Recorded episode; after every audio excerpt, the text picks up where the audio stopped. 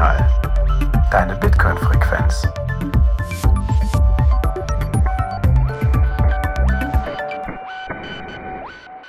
Herzlich willkommen bei Notsignal, deiner Bitcoin-Frequenz.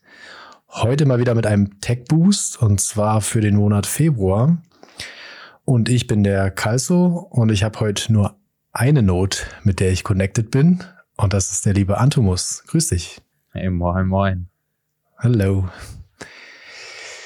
Antumus, bevor wir es vergessen, als allererstes, wir brauchen die Blockzeit. Hast du die für mich? Kommt äh, 832.164. Jawohl, das sieht gut aus. Seit 19 Minuten schon. Ja. Könnte mal wieder auskommen. Popquiz, in wie viel, äh, wie lange dauert es bis zum nächsten Block? wir können es ja mal im Auge behalten. Äh, ich habe ein Bier schon hier stehen, dann können wir prosten. Und die Sats sind gerade echt, also die Sats per V-Byte sind gerade echt gering. Also wer noch nicht konsolidiert hat, ich habe mich endlich rum. Oh, oh, Prost. Da kommt der nächste Block rein. das passt ja perfekt. äh, wir haben gerade 24 Sat per V-Byte und wir hatten heute Morgen tatsächlich nur acht. Also ich habe ja schon lange nichts mehr unter zweistellig gesehen.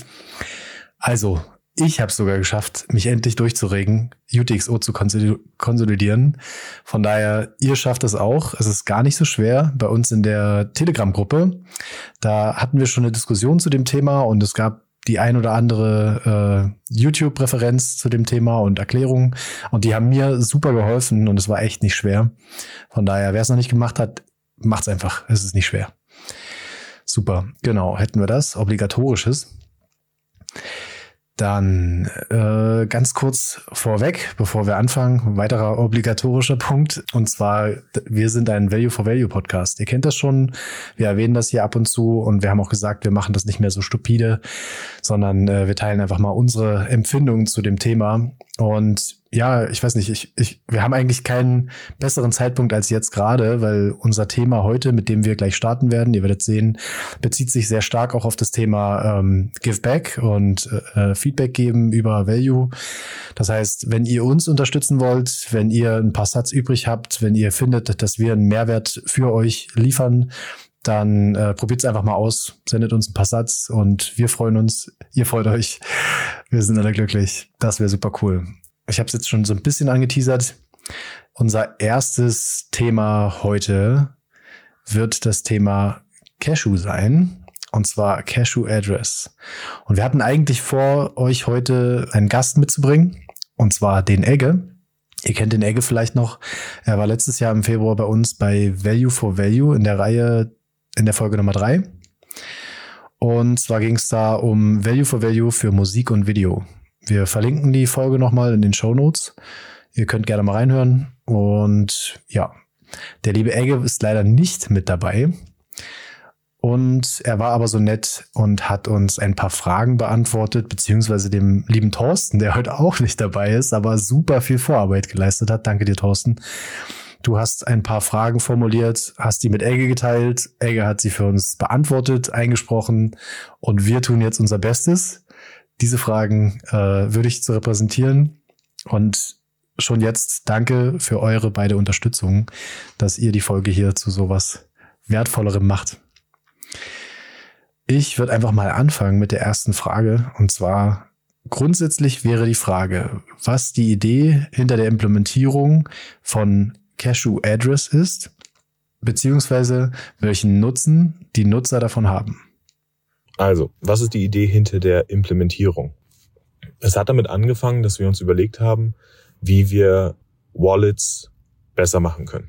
Also vor allen Dingen ähm, natürlich aus unserer Warte, in Current ist ein äh, Custodial Wallet drin und wir haben uns überlegt, können wir das irgendwie non-custodial machen. Und äh, gerade in Noster ist es ja aber relativ wichtig, dass du eine Lightning Address hast, weil Noster macht ohne selbst natürlich nur halb so viel Spaß. Und Non-Custodial Wallets und Lightning Addresses sind so ein schwieriges Thema, weil du halt irgendwie was brauchst, was immer online ist. Du brauchst diesen Webserver, der quasi die Invoices äh, zurückgibt an denjenigen, der dich, der dich bezahlen will. Und es ist in äh, Offline-Wallets ähm, einfach relativ schwierig oder schwieriger. Und auch für Cashew-Wallets, ähm, die ja wirklich offline first sind. Ein Cashew-Wallet ist ja letztendlich einfach nur ein lokales Wallet, was Proofs speichert. Ähm, sind Lightning Addresses halt nicht unbedingt einfach. Und deswegen haben wir uns überlegt, wie können wir das machen?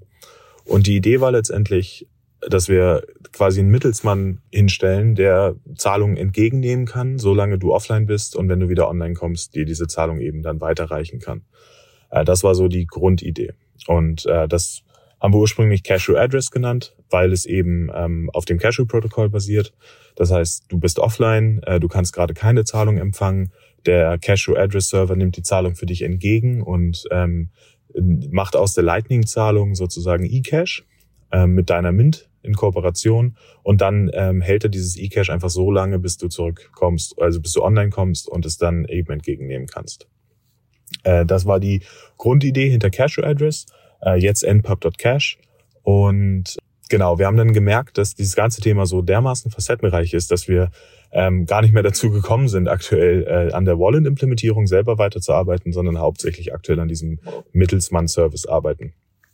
Ähm, das Coole daran ist, äh, dass wir Cashew benutzen, ähm, bedeutet eben, du hast einen ganz anderen äh, Privatsphäre-Faktor, als wenn du eine normale Lightning-Implementierung eben nutzen würdest oder einen anderen Lightning-Custodian. Und äh, jetzt als perfekter Segway in deine zweite Frage, äh, wir können eben komplett ohne Anmeldung klarkommen. Ja, also der richtige Begriff wäre also npub.cash gewesen. Habe ich mir jetzt schon mal, ich schon mal so verstanden. Genau, ja, also die, die ähm, Umbenennung hat wohl stattgefunden. Ähm, ich meine, am Anfang natürlich die ähm, Cashew Address, abgeleitet von, von Lightning Address, ähm, relativ, äh, also war eine gute Beschreibung, aber die haben wohl auch eben die npub.cash Domain bekommen und entsprechend äh, wird das jetzt so umbenannt. Ähm, aber ja, also ein sehr cooles Konzept, äh, gerade für, für diejenigen, die, die viel auf Nostra unterwegs sind, aber auch für alle anderen, die Lightning mobil nutzen, ist es eben immer ein Problem, wenn man keine äh, Node laufen hat. Ne? Wie will man das äh, entspannt non-custodially äh, Zahlung erhalten, wenn man nicht durchgehend online ist oder irgendwo einen Server halt laufen hat. Und ähm, das ist eine sehr elegante Lösung. Und gerade das, das Schöne an diesem System ist, dass es eben komplett versteckt werden kann. Also im Endeffekt muss es der Nutzer gar nicht unbedingt mitbekommen, wenn, wenn so ein System in einer Wallet integriert ist funktioniert das alles im Hintergrund. Ähm, man gibt seine NPUB einfach ein und wie die Zahlungen dann tatsächlich abgewickelt werden, wo die geparkt werden und wie die weitergeleitet werden, äh, muss der Nutzer gar nicht mitbekommen. Und dabei eben zusätzliche Privatsphäre zu erlangen als Nutzer ist super. Ähm, sich nicht registrieren zu müssen. Ich glaube, da kommen wir gleich drauf. Aber also es ist ein sehr, sehr cleveres System, ähm, und, und schön zu sehen, wie diese Ökosysteme so langsam zusammenkommen und was da für, für Potenziale freigeschaltet werden. Ja, wirklich stark zu sehen. Ich, ich hatte das noch gar nicht so auf dem Schirm. Ich hatte bei den E-Cash-Themen oder Cashew-Themen generell immer die Frage, warum, was ist der Mehrwert? Und wir hatten ja auch den Kalle einmal da, der uns das so ein bisschen erklärt hat. Und ich hatte es gefühlt in der Folge verstanden, aber jetzt schon wieder nicht mehr. Und hatte dann heute noch mal kurz die Zeit vor der Folge genutzt und Jan Paul gefragt, wo denn der große Mehrwert ist, weil er gerade auch in der Telegram-Gruppe bei uns geteilt hat, wie er das das erste Mal testet. Und er hat nochmal deutlich gemacht, dass es eben ein Riesenfaktor für die Privatsphäre ist. Also diese Cashew-Mins, die wissen einfach nicht, ob sie gerade äh, die, die Token, die sie erzeugt haben, verbrennen oder neu ausgeben. Ich hoffe, ich gebe das gerade richtig wieder. Äh, beziehungsweise die, die können halt einfach viel weniger über euch in Erfahrung bringen, als es beispielsweise Wallet of Satoshi tut, weil es eben eine volle, also bei Wallet of Satoshi ist es eben eine Custodial-Lösung und einfach nur ein Datenbank-Eintrag und die sehen, wann ihr was wie bewegt, in welche Richtung und das geht eben über diese Cashew Mint nicht mehr. Ja, und deswegen hier ein Riesenupdate in, in, in Sachen Privatsphäre. Und Egger hat es ja gerade schön erklärt, eben auch noch eine, eine Offline-Funktion mit drin, weil du nicht online sein musst, wenn dir heute Nacht jemand deinen äh, dein Noster-Post liked, dann kannst du trotzdem die selbst bekommen. Von daher eigentlich ein schöner Workaround. Äh, eben ein großer Punkt, der mir jetzt auch nicht so äh, in den Sinn gekommen ist, aber äh, auch als wir mit Kalle gesprochen haben, dass so Cashew oder eben diese ganzen ähnlichen Systeme, die äh, über die letzten Jahre äh, aufgekommen sind, haben sich immer angehört wie so eigene Ökosysteme. Natürlich mit Anbindung, dass man ein- und auszahlen kann, aber eben eher mit der, mit dem Hintergrund, dass man sich dort in dem Ökosystem halt auch bewegt. Ähm, vielleicht für kleinere Summen oder eben für Zahlungen, die man eher privat halten möchte, wie auch immer. Aber dass die, äh, das Cashew an sich oder so eine Mint äh, eine Funktion als Art Zahlungsdienstleister oder als, als so Transmitter äh, in der Mitte stehen kann äh, zwischen zwei Lightning-Usern und da eine kritische Funktion erfüllen kann, ist äh, super interessant. Also am Ende der Sender und der Empfänger, die benutzen einfach nur Lightning ähm, und Bitcoin wollen eigentlich nichts mit Cashew zu tun haben oder wissen gar nicht, dass es damit verwendet wird. Aber so eine Cashew-Mint kann in diesem Fall dann eine Funktion erfüllen, um einen riesen Mehrwert für die beiden Lightning-Nutzer dann äh, darzustellen. Ja, super. Danke, dass du es nochmal rausstellst. Wollen wir dann mal zur zweiten Frage übergehen? Hast du die gerade parat, Antomus? Genau, also die zweite Frage, da geht es darum, wie Nostar in dieses ganze System reinpasst und äh, ganz speziell eben die Public Key, äh, die man hier, äh, also die eigene NPub, die Public Key von, von Nostar, wie das hier integriert ist. Äh, jetzt als perfekter Segway in deine zweite Frage. Äh, wir können eben komplett ohne Anmeldung klarkommen. Also normalerweise, wenn du dich irgendwie bei einem Lightning Wallet, äh, Custodial Lightning Service anmeldest, musst du dich dort irgendwie authentifizieren. Äh, die müssen einen Account für dich erstellen. Und all das ist mit npub.cash eben nicht notwendig, weil wir eben nativ auf dem Nostr-Protokoll aufbauen. Das heißt, es gibt an sich keine Accounts, es gibt nur öffentliche Schlüssel, deine, die Nostr öffentlichen Schlüssel in diesem Fall, also die NPubs. Und die gesamte Authentifizierung von den Nutzern passiert dann über Nostr-Signaturen. Äh, es gibt diesen Standard, der nennt sich NIP 98 und äh, der ermöglicht es eben, äh, sich bei Web Services mit Nostr-Signaturen zu identifizieren. Dadurch, dass du quasi eine Signatur erstellst, beweist du sozusagen, dass du, dass du der Inhaber dieses Schlüssels bist. Und genau dieses System haben wir eben implementiert. Das heißt, jeder, der Nostr verwendet, jedes öffentliche Nostr-Profil, jeder öffentliche Schlüssel ist sofort ohne Anmeldung, ohne irgendetwas weiteres zu machen, auch eine valide npub.cache-Adresse. Und äh, jeder Nutzer kann eben durch das Vorzeigen einer Signatur das gesammelte eCache dann eben auch ja wieder einstreichen und äh, in sein Lightning Wallet übertragen oder in sein Cashew Wallet übertragen oder wie auch immer. Es gibt noch eine weitere Wechselwirkung mit Nostr und zwar gibt es innerhalb von Cashew das ist ein relativ neues äh, Proposal und es ist auch noch nicht sehr, sehr weit integriert. Also es ist einfach noch sehr wenig Support dafür vorhanden. Äh, auch bei uns ist es noch nicht komplett implementiert, obwohl es Teil des Protokolls ist. Und das ist Pay-to-Public-Key. Wir kennen das aus den Bitcoin-Adressen. Du kannst eben äh, eine Zahlung senden, die dann an einen öffentlichen Schlüssel gelockt wird. Und diese Zahlung kann dann eben nur ausgegeben werden in dem Moment, wo du eine valide Signatur für diesen öffentlichen Schlüssel auch vorzeigen kannst. Wie gesagt, das ist so das Grundprinzip von Bitcoin-Adressen. Und dieses Scripting, das gibt es jetzt eben auch bei Cashew. Das heißt, ich kann eCash erzeugen, äh, was nicht wie normales Cashew eCash durch ein Geheimnis geschützt ist, was eben nur ich kenne, sondern es ist durch eine Signatur geschützt. Und die Mint würde ein Spending dieses Tokens dann tatsächlich auch nur dann erlauben, wenn eine valide Signatur für dieses Token vorgezeigt wird. Und jetzt wird es natürlich richtig spannend, weil wir eben sagen können, okay, bei uns ist es nicht nur so, dass es keine Accounts mehr gibt und alles ist Nostr-nativ, sondern wir, der Mittelsmann-Service äh, von npub.cash kann eben eCash oder wird in naher Zukunft eCash zusätzlich auch noch mit Pay-to-Public-Key an deinen Nostr-Public Key locken können. Und das bedeutet, der Mittelsmann selbst kann dieses Token in dem Moment, wo es gemintet wurde, eben auch nicht mehr ausgeben. Äh, also er hält das Token für dich, kann es aber selber nicht mehr ausgeben Dabei ist aber wichtig zu sagen, dass es trotzdem kein komplett trustlesser Service ist, weil es gibt immer noch Möglichkeiten, wie der Mittelsmann dich da betrügen kann. Also ähm, ein, ein Mindestmaß an Vertrauen in den Mittelsmann ist an dieser Stelle immer noch äh, notwendig, das möchte ich auch ganz klar sagen. Aber äh, der größte Vorteil meiner Meinung nach ist, dass eben kein, Honey, kein Honeypot entsteht.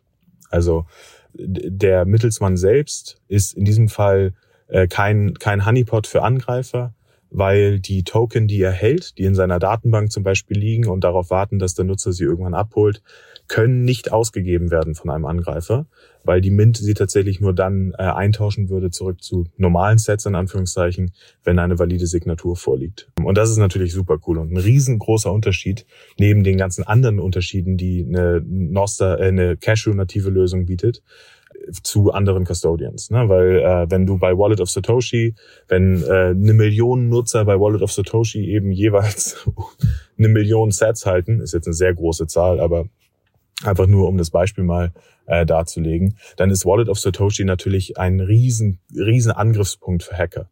Weil daran zu kommen ist natürlich, das gibt richtig Cash.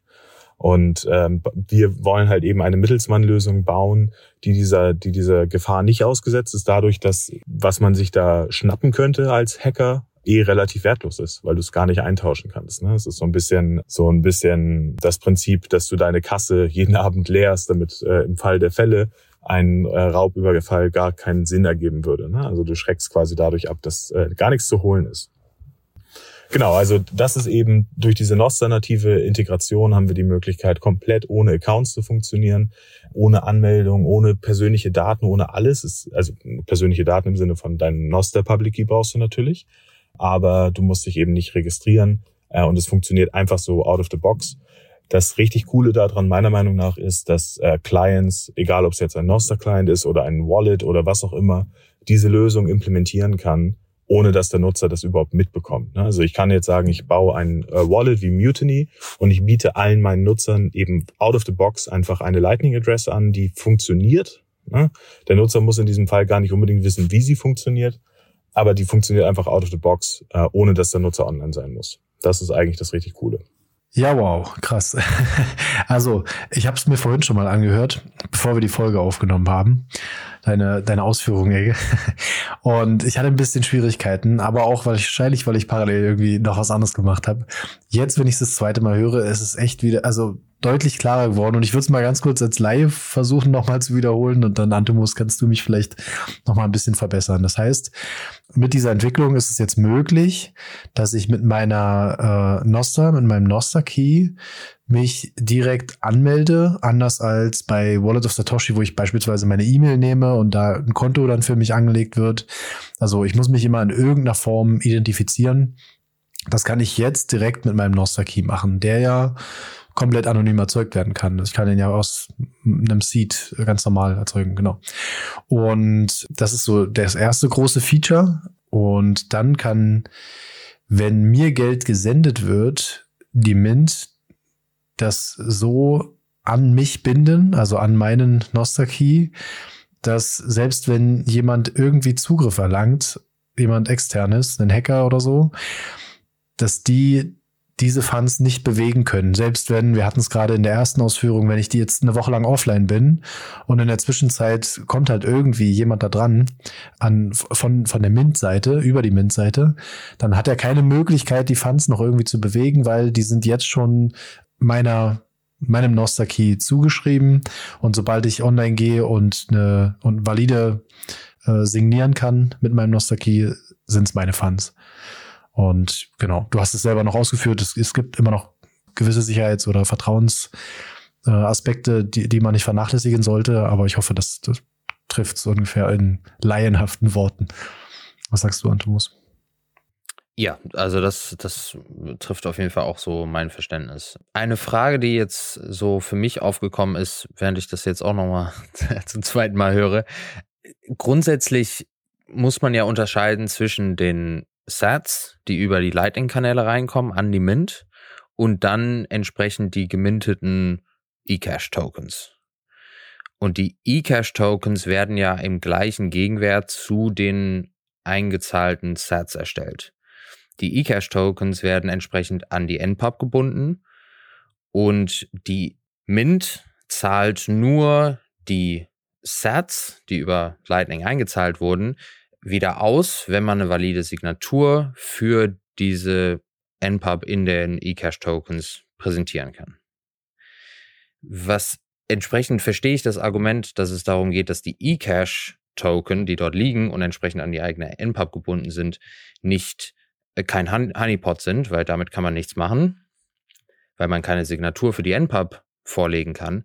Allerdings liegen ja auch noch die Sets bei der Mint. Das heißt, ja, den, also den Gedanken die haben ja einen, einen echten Gegenwert. Also das äh, verstehe ich nicht ganz. Ich meine, natürlich kann man die auch irgendwie anderweitig irgendwie äh, sicherer verwahren, aber am Ende verstehe ich nicht ganz, wie wo da der Unterschied dann liegt zu einem Custodian, Custodial Lightning äh, Provider, der halt dann auch einfach deine Sets hält, weil die Mint muss ja auch die Sets halten für einen. Natürlich, also ein großer Vorteil ist natürlich die, die Privacy, aber diesen Honeypot-Faktor kann ich jetzt nicht ganz nachvollziehen. Ist natürlich schade, dass wir den Egger jetzt nicht hier haben, um uns da direkt eine Antwort drauf zu geben, weil vielleicht verpasse ich auch was ganz Offensichtliches. Aber diesen Punkt, der ist jetzt gerade äh, aufgekommen.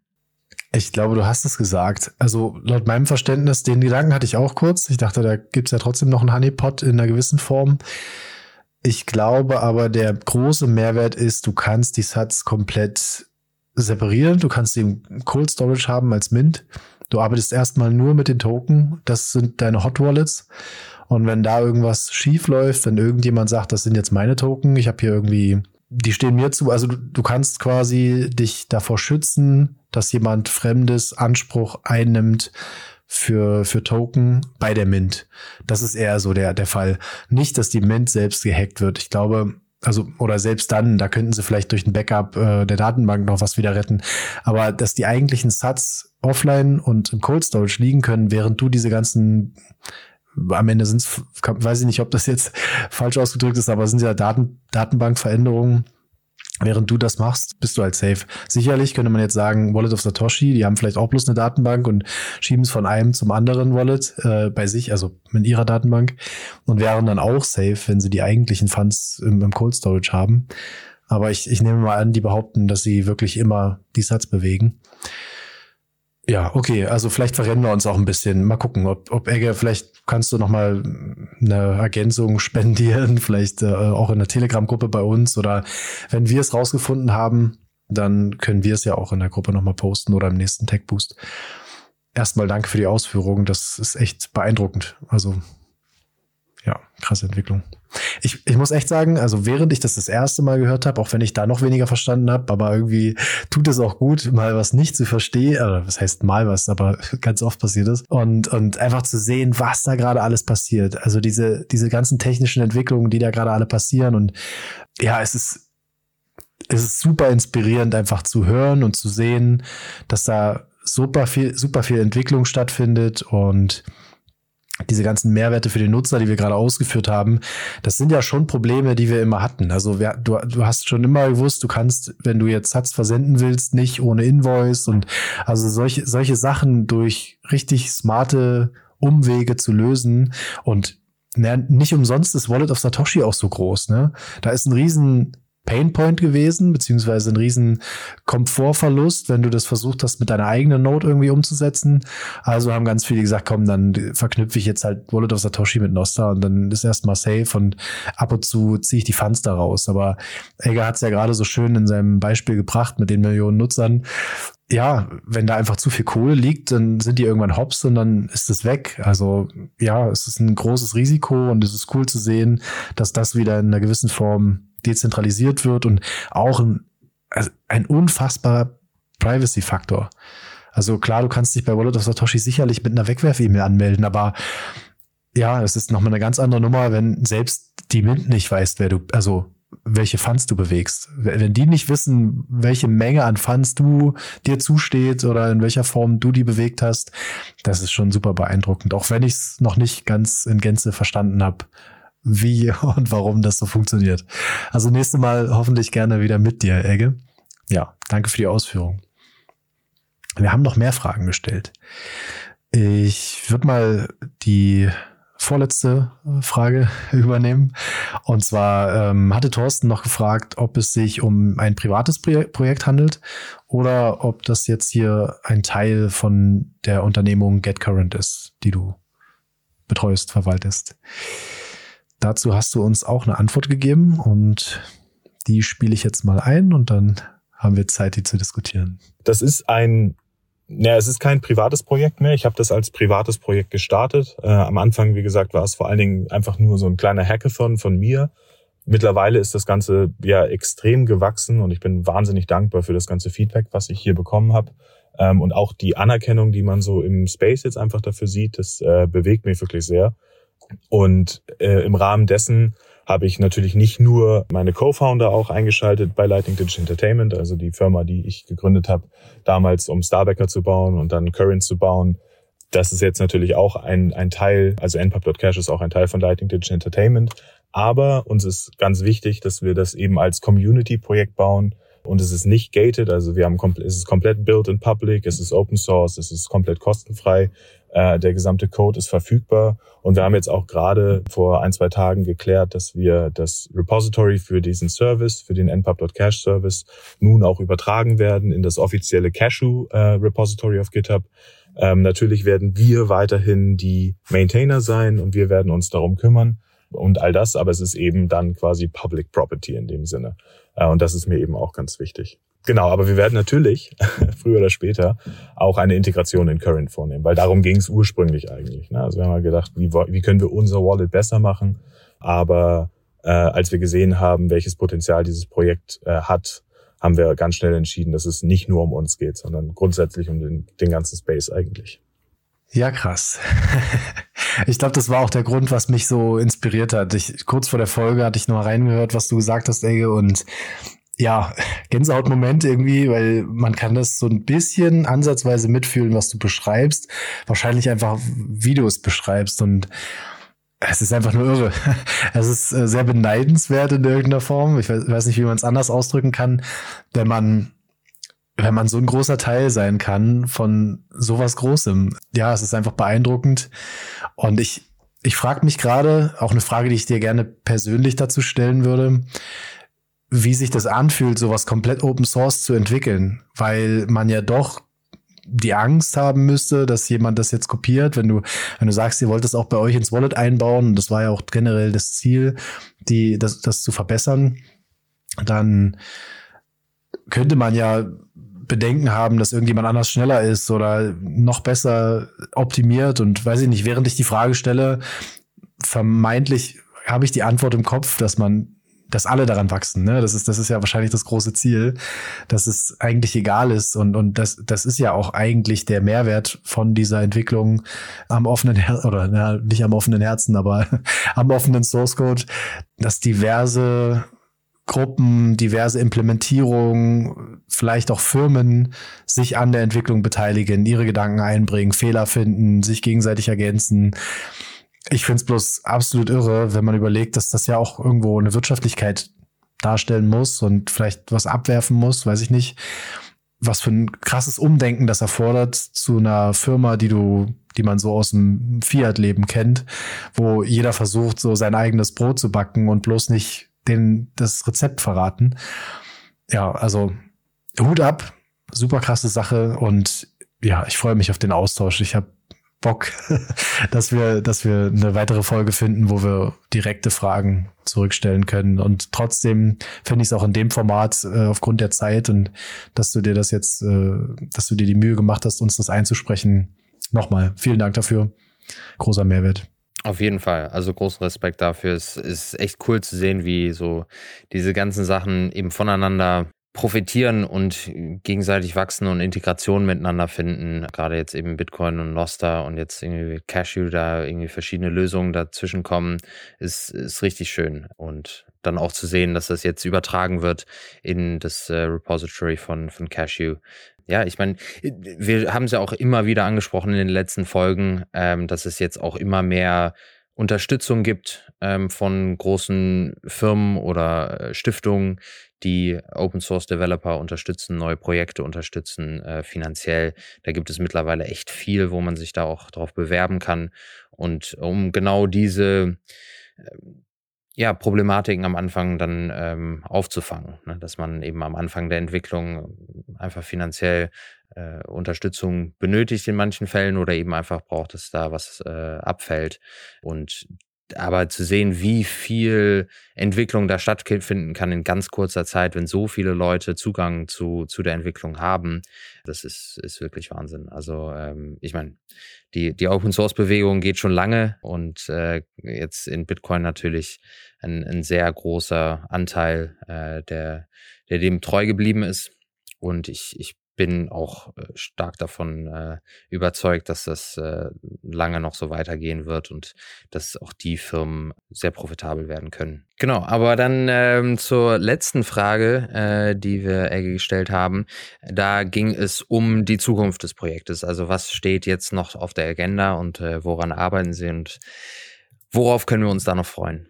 Was steht noch so auf der Agenda? Die Liste ist tatsächlich sehr, sehr lang. Also uns sind unfassbar viele Use Cases eingefallen über die Zeit, Dinge, die wir bauen können, äh, die npub.cash erlaubt. Und äh, wir sind eigentlich rund um die Uhr mittlerweile am Arbeiten, weil wir einfach auch eine, eine Produktivität und eine Begeisterung für dieses Projekt gefunden haben, die wir so noch nie erlebt haben eigentlich. Also natürlich hat uns das schon immer sehr Spaß gemacht alles, äh, aber das ist wirklich nochmal eine ganz andere Geschichte. Ähm, einfach um mal ein paar Beispiele zu nennen. Natürlich arbeiten wir enorm viel an dieser Pay-to-Public-Key-Nummer, äh, um eben das ganze Ding noch auf das nächste Level zu bringen und vor allen Dingen auch die Implementierung, die jetzt gerade live ist, auch auf den Standard zu heben, auf dem das Protokoll geschrieben wurde, weil wir der Meinung sind, dass Pay-to-Public-Key immer ein wichtiger Bestandteil ist es gibt aber da einfach noch so ein paar Reibungspunkte, weil das Ökosystem im Allgemeinen halt noch nicht wirklich Pay-to-Public-Key implementiert. Und es ist auch blöde, dann einen Service zu bauen, der auf einem Standard basiert, den man nirgendwo benutzen kann. Also wenn du jetzt dein äh, E-Cash von der von dem Mittelsmann quasi von npub.cash abholst und du kannst dieses Token einfach nirgendwo benutzen, weil kein Wallet, kein Cashew-Wallet das unterstützt, dann haben wir auch nichts gewonnen. Also das ist ein Punkt, an dem arbeiten wir sehr intensiv. Dann arbeiten wir intensiv an Lösungen für andere Entwickler, dieses Protokoll eben einzubauen. Also es gibt ein Software Development Kit, das Cashew Address SDK, was dann jetzt im, im Zuge der, des Umzugs sozusagen auch in npub.cash SDK umbenannt wird, werden wird, womit man eben in jedem JavaScript-Projekt npub.cash sehr einfach einbauen kann. Auch unsere, die Website npub.cash ist äh, mit diesem SDK gebaut. Und dann ähm, kommen eben noch so ein paar sehr spezielle Dinge. Also ich arbeite zum Beispiel gerade an einer Umbrel-App, wo man sich quasi mit seinem Nostar-Key anmelden kann und diese Umbrel-App holt sich dann regelmäßig die Token, die von npub.cash quasi gesammelt wurden und zieht sie automatisch auf deine äh, Lightning Node, was quasi über Umwege eine Lightning Address für Umbrel Nodes ist die eben auf npub.cash basiert. Also das ist ein Projekt, an dem ich äh, aktuell sehr intensiv arbeite, weil ich das einfach richtig, richtig cool finde, die Idee zu sagen, okay, es gibt jetzt eine App, du musst dich da nirgendwo anmelden, du hast einfach nur deinen Nostar Private Key, den gibst du ein, der bleibt natürlich auch lokal auf deinem Node, äh, der geht nicht raus und äh, jetzt hast du plötzlich eine Lightning Address für dein Umbrel die du bei Nostar zum Beispiel verwenden kannst und die Token landen dann über Umwege in Sets quasi in deiner Lightning Node. Das finde ich, finde ich sehr, sehr cool. Genau. Das ist ein großer Punkt. Und äh, dann ist es auch einfach sehr viel Refactoring aktuell. Wir wollen äh, dafür sorgen, dass der Service wirklich äh, produktionsreif ist, weil wir eben in Production sind. Ne? Also dadurch, dass es so ein Hobby-Hacking-Projekt war, aber einfach viel, viel Aufmerksamkeit bekommen hat, wollen wir sicher gehen, dass wir dem auch standhalten sozusagen, also dass der Code dem auch standhält.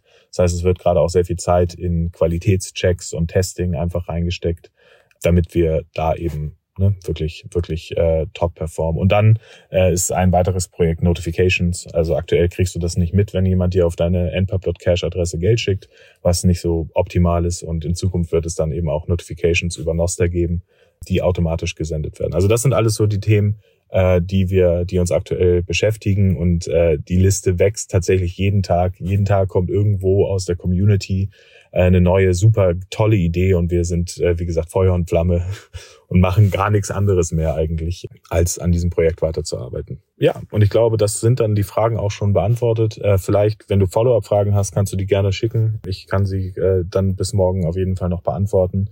Ansonsten grüße ich natürlich alle Hörer und äh, freue mich riesig darüber, dass ihr mir die Chance gegeben habt, auch äh, obwohl ich keine Zeit hatte, äh, nochmal mit per O-Ton sozusagen meinen Senf dazu zu geben. Und äh, ja, ich wünsche euch natürlich eine super schöne Folge. Liebe Grüße. Ja, sehr cool. Also ähm, da auf jeden Fall einiges in der Pipeline. Äh, ich kann mir natürlich vorstellen, ich weiß jetzt nicht, äh, wie viele Leute schon auf Cashew grundsätzlich unterwegs sind, wie es da mit verschiedenen Mints aussieht, aber ähm, ich kann mir vorstellen, dass so ein Service ja doch relativ schnell Nutzer findet, äh, wenn das in ein paar Wallets integriert wird. Und entsprechend äh, kann ich mir gut vorstellen, dass da ja, man da sicher sein will, dass da alles funktioniert. Deswegen, dass da ein großer ähm, Augenmerk aktuell drauf liegt, kann ich gut verstehen. Und eben auch die, was wir schon vorhin besprochen hatten, die äh, Paid Public Key Funktionalität, den NPubs, äh, sehr cool. Also grundsätzlich äh, kann ich nur immer wieder sagen, also es ist auf jeden Fall sehr, sehr cooles äh, Projekt. Auch die, die Integration äh, auf Umbrel oder grundsätzlich auf verschiedene Nodes. Äh, natürlich, wenn man eine eigene Node 24-7 laufen hat, gibt es auch natürlich dann andere Lösungen, Lightning Address einfach so aufzusetzen. Das äh, war ja eigentlich grundsätzlich der, der Ansatz, das Ganze zu umgehen ähm, oder da eine Möglichkeit zu schaffen, wenn man keinen Server hat. Aber trotzdem muss man dann sich nicht auf nochmal eine andere App verlassen, wo man tausend andere F Funktionalitäten hat, wie zum Beispiel jetzt ein BTC Pay Server könnte man aufsetzen, um da Lightning Address aufzusetzen. Das könnte man jetzt auch auf seiner Umbrel machen. Aber da eine so eine dedizierte äh, App zu haben, die nur das macht, ähm, ist, ist auf jeden Fall cool.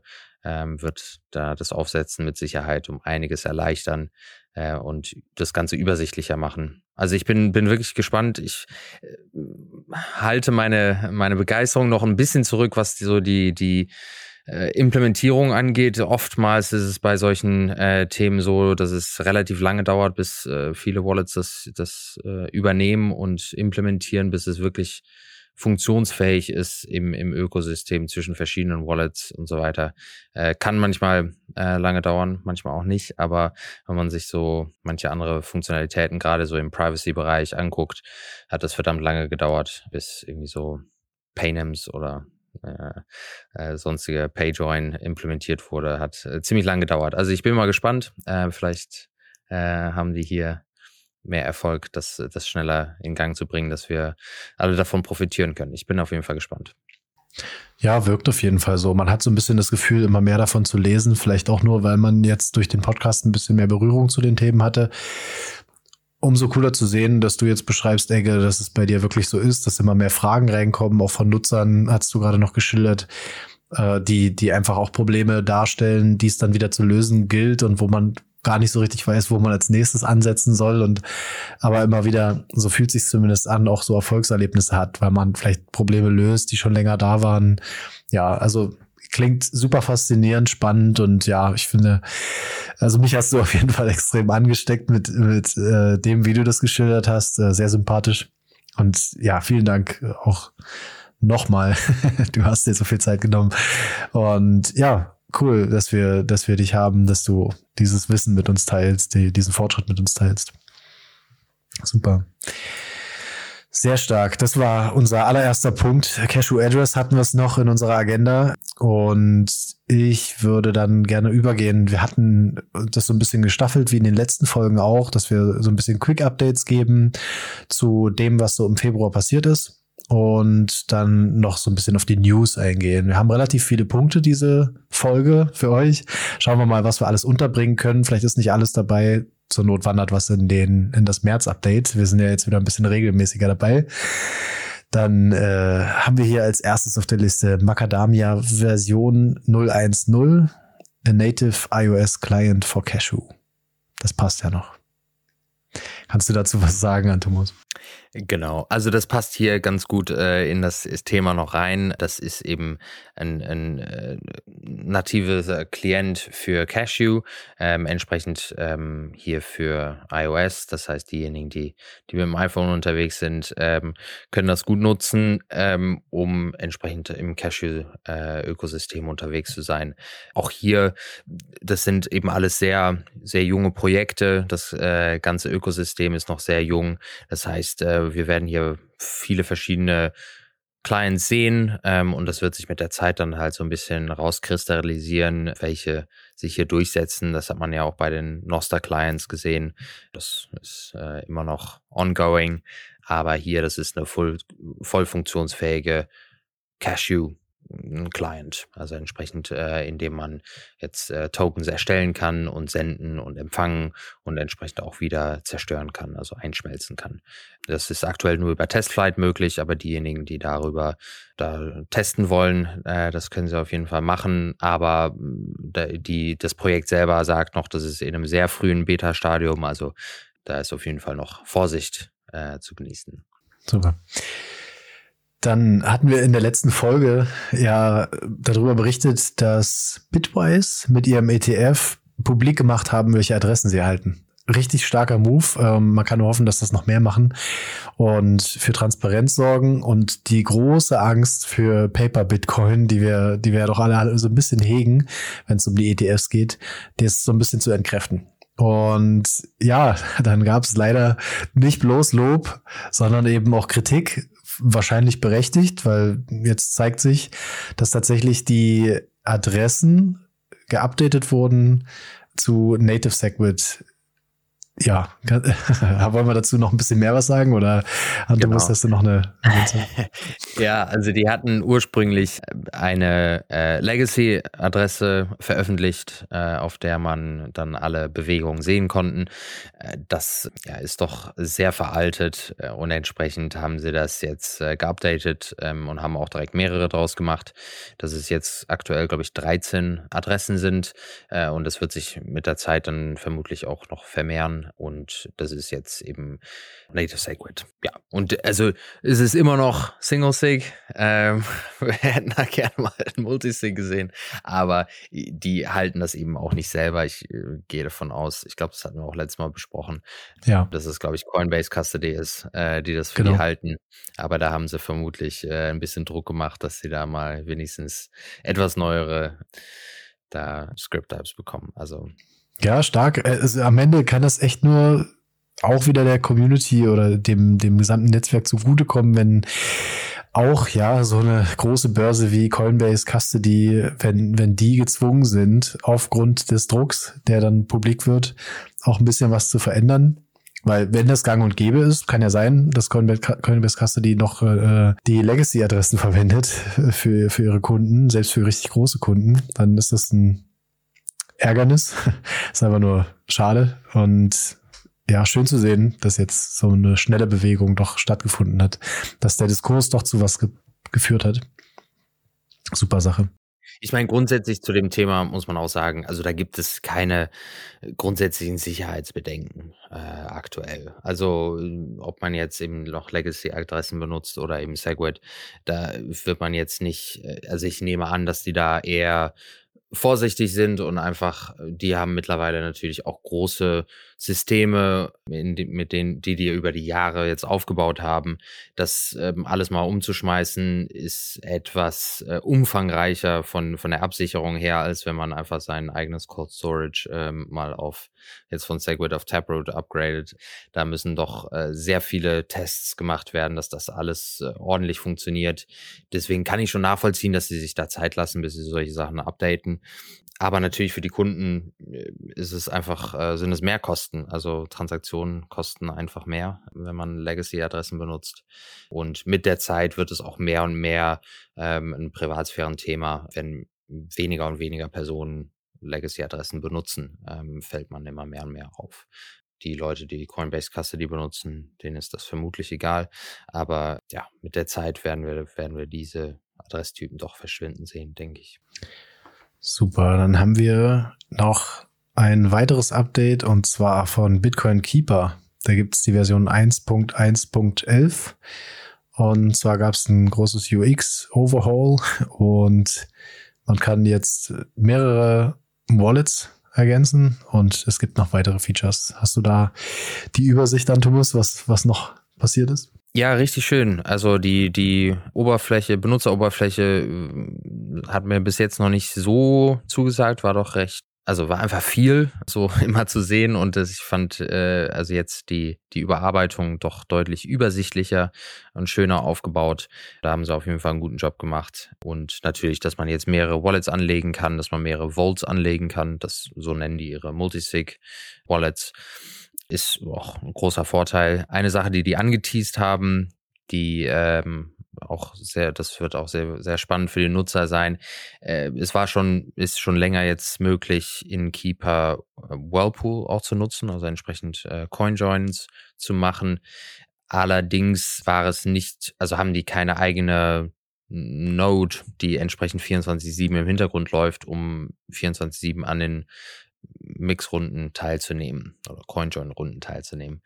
Und da wird jetzt aktuell daran gearbeitet, dass das an den Whirlpool äh, GUI-Client rangehangen werden kann. Also der, von Samurai selber gibt es den, den Whirlpool GUI, das ist quasi eine Desktop-App, die man äh, so installieren kann und da dann entsprechend seine Samurai Wallet anbinden kann damit man damit sein Handy und entsprechend die, die Samurai Wallet auf dem Handy nicht durchgehend online sein muss, kann das dann über einen PC laufen.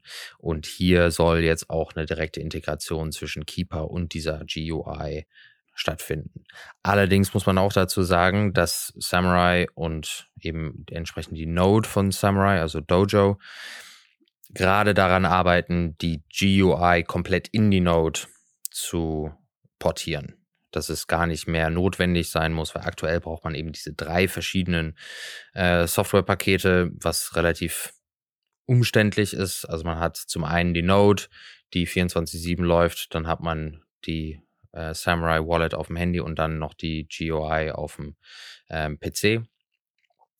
Und aktuell wird daran gearbeitet, dass die GUI überflüssig wird und direkt in die Dojo, also in die Node importiert wird. Und dann hat man in der Node, in der grafischen Benutzeroberfläche, der Web UI, dann direkt äh, alle Statistiken zu, zu dem Whirlpool und auch eben alle anderen Funktionalitäten, die man vorher schon in der Node hatte. Das heißt, äh, für, für Samurai-Nutzer wird die GUI dann äh, äh, überflüssig, aber für die Keeper-Nutzer wird das vielleicht dann, äh, die können das dann übernehmen.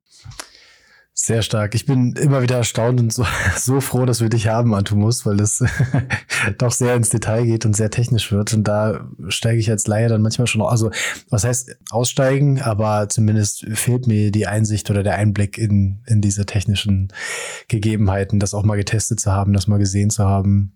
Danke für die Ausführungen, Antumus. Dann gab es ein Update bei Foundation Passport. Das habe ich noch mitbekommen über Twitter. Es gibt jetzt eine Version 2.3 und die wurde ganz gut gehypt. Was ist denn da passiert?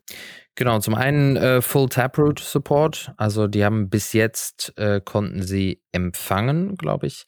Und äh, mittlerweile ist es eben voll. Ähm, also man kann äh, Seeds erstellen, man kann ja, Empfang senden. Die ganze Typro-Geschichte kann man hier äh, jetzt mit dem Passport verwenden. Äh, zusätzlich gab es Seed QR Export. Bis jetzt gab's, äh, war nur, nur Import möglich, aber jetzt kann man auch seine Seeds als Seed QR entsprechend exportieren. Jetzt gibt es auch die Möglichkeit, das 12. und 24. Wort, also die jeweilige Checksumme, zu erstellen. Das heißt, äh, über dann äh, eigene Methoden außerhalb de, des Passports dann die, die ersten elf oder ersten 23 Seed-Wörter zu ziehen und dann entsprechend die Checksumme zu erstellen mit Passport. Dann, ähm, das war eine Sache, die mir gar nicht bewusst war bis zu diesem Release, aber es war wohl nicht möglich, eine 12-Wort-Seed auf dem Passport zu erstellen. Also es war bis heute nur möglich, 24-Wort-Seed zu erstellen. Und mit diesem Release ist es jetzt auch möglich, 12-Wort-Seed zu erstellen. Und schließlich gibt es jetzt noch einen Address Explorer. Das heißt, jetzt auch auf dem Passport selber kann man durch seine Empfangsadressen oder eben auch ähm, Change-Adressen äh, durchscrollen und diese alle ja, äh, durchsuchen. Das ist äh, zum einen ganz praktisch, wenn man seine Wallet wiederherstellt und verifizieren möchte, dass das alles korrekt ist oder eben doch ein paar Adressen vorspringen möchte für äh, eine bestimmte Zahl, eingehende Zahlung oder wie auch immer. Also da die genaue Funktionalität und was man da alles sieht, da bin ich mir noch nicht ganz, also ich habe selber noch nicht ausprobiert, aber von den Release Notes ist das, äh, was ich davon sehe. Und man kann auf jeden Fall die QR-Codes der Adressen auch anzeigen lassen, dass man dann auch direkt das daraus rausscannen kann. Ja, sehr cool. Stark. Dann haben wir beim Phoenix Wallet ähnliche Wellen geschlagen. Hat man denn äh, auf Twitter gut mitbekommen. Da gibt's die Version 2.2 und ebenfalls Taproot Support, so habe ich es verstanden. Swap, Swap Root nennen sie es und Quiescene. Was ist das denn? genau. Ja, also die Aussprache davon weiß ich auch nicht so genau. Aber grundsätzlich das ganze Konzept super spannend. Also das ist wirklich cool zu sehen, was die hier rausbringen. Ich benutze Phoenix nicht selber, aber das ist auf jeden Fall ein Grund, das äh, zu machen. Ja, also zum einen, grundsätzlich haben die bei, bei Phoenix das, das Konzept, dass man einen Kanal hat und grundsätzlich dadurch eben das deutlich einfacher sein soll für den Nutzer. Man muss nicht mehrere Kanäle auf und zu machen und äh, verwalten und gucken, dass die, die Inbound und Outbound Liquidity passt, um bestimmte Zahlungen zu machen und so weiter. Also man hat einen Kanal, das war's. Und bis heute gab es auch die Möglichkeit, in diesen Kanal quasi immer wieder einzuzahlen und auszuzahlen. Und somit kann dieser Kanal größer und kleiner werden. Und das nennt sich eben dieses Splicing, so dass man das entsprechend anpassen kann, je nachdem, was für Anwendungen man gerade hat oder welche äh, Funktionalitäten das jetzt gerade erfüllen soll. Das Problem war, dass bis jetzt das so funktioniert hat, dass es einige Nachteile gab. Also zum einen war es relativ teuer und das war auch relativ offensichtlich auf der Blockchain, weil eben bis dato musste das mit einem bestimmten Adresstyp gemacht werden und so ist es, also das war Pay to Script bis dato. Aber jetzt mit der Umwandlung oder mit dem der Einführen von Taproot kann das jetzt entsprechend umgewandelt werden zu Pay to Public Key. Und wie wir das kennen mit Schnorr Signatures, das wurde entsprechend auch eingeführt mit Taproot, können hier ähm, Signature Aggregation gemacht werden. Also das heißt, mehrere Signaturen zusammengeführt werden. Das, äh, ich hole jetzt aus, ich hoffe, man kann das jetzt hier auch folgen. Aber mehrere Signaturen können zusammengefügt werden. Das muss bei diesem Prozess des Splicings gemacht werden. Und hier bei den, bei Taproot und bei Schnorr Signatures in Kombination mit Music ist es möglich, dass Pay to Script und Pay to Public Key genau gleich aussehen. so, und jetzt will ich, äh, um den Bogen wieder zurückzuspannen, das bedeutet zum einen, dass es von der Privatsphäre her deutlich privater ist, weil man eben nicht mehr unterscheiden kann, welche ähm, Script-Type benutzt man hier und in welche Kategorie fällt man. Und dadurch ist es nicht so offensichtlich, dass man hier gerade ein Phoenix Wallet benutzt. Gleichzeitig ist es eben auch deutlich günstiger, diese Transaktion zu machen. Und das ist doch relativ erheblich. Also wenn man einzahlt in seinen Kanal von einem UTXO, dann ist das etwa 20 Prozent geringere Gebühren und äh, wenn man bis zu drei Input UTXOs in der Transaktion hat, dann kann es sogar 30 Prozent Reduktion in den Fees sein. Das heißt, es ist doch relativ erheblich und gleichzeitig eben äh, Privatsphären Vorteil, also sehr cool. Grundsätzlich, also diese, diese Funktionalität war vorher schon sehr cool, aber jetzt zusätzlich diese Benefits auch noch abzugreifen, das ist im Endeffekt das, wovon wir alle geträumt haben, äh, als noch diskutiert wurde, ob Taproot kommen soll oder nicht, äh, dass äh, Taproot eben diese wahnsinnigen Vorteile mit sich bringt, dass es äh, Ersparnisse bietet und gleichzeitig Privacy Update äh, äh, Improvements. Also dass es wirklich so einen finanziellen Anreiz gibt, Systeme zu nutzen, die Privatsphäre auch noch schützen. Also es ist so, in der Regel geht es eigentlich immer gegeneinander. So, also die Sachen, die bequemer sind, die Sachen, die günstiger sind, sind eher die Sachen, wo man mehr Privatsphäre aufgeben muss. Aber bei diesem Taproot Update, gerade in Kombination mit, mit Schnorr Signatures, bietet es eben genau diese gleichgerichteten Vorteile beim finanziellen und eben auch bei der Privatsphäre. Und das äh, wird hier sehr schön zur Schau gestellt. Cool. Ja, ich, ich war total begeistert, als ich es gelesen habe und habe gleich mal äh, die App aktualisiert. Habe aber noch nicht getestet, wie viel günstiger ist es jetzt da hinzusenden. Das, das muss ich noch ausprobieren. Schön zu sehen, dass, also genau das war meine Erwartung immer. Das und dass man äh, Multisig wahrscheinlich dann auch äh, günstiger und deutlich anonymer benutzen kann. Einfacher auch. Das war immer so das äh, Promising für, für Taproot-Aktivierung.